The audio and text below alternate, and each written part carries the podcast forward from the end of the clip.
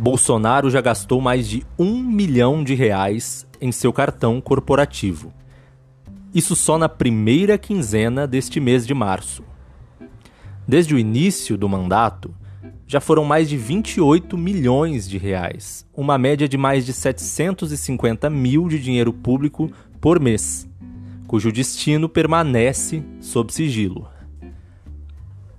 Se continuar nesse ritmo, a previsão mais conservadora indica que a fatura de todo o mandato supere os 35 milhões de reais. Para fins de comparação, o valor gasto até hoje em todos os cartões de pagamento federais desde que Bolsonaro assumiu é de 642 milhões de reais e 26% disso vem apenas do cartão de pagamento do governo federal grupo do qual faz parte o cartão corporativo de Bolsonaro. Os cartões de pagamento federais estão distribuídos ao longo de toda a estrutura do governo federal, mas só a presidência respondeu por quase 35% do valor total no ano passado.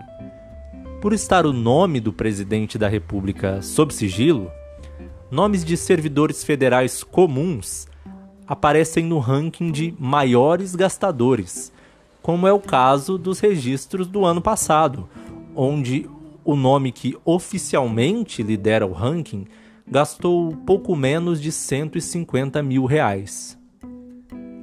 Bolsonaro já se defendeu em algumas ocasiões, alegando que teria utilizado o cartão para despesas de governo, como a retirada de brasileiros de Wuhan em fevereiro de 2020. É, de fato, no mês seguinte, vimos o recorde até o momento: 1 milhão 930 mil.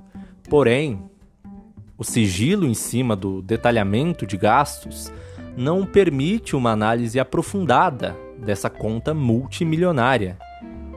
O total anual da fatura vem subindo: 7 milhões, 8 milhões e 11 milhões nos três primeiros anos de mandato, respectivamente.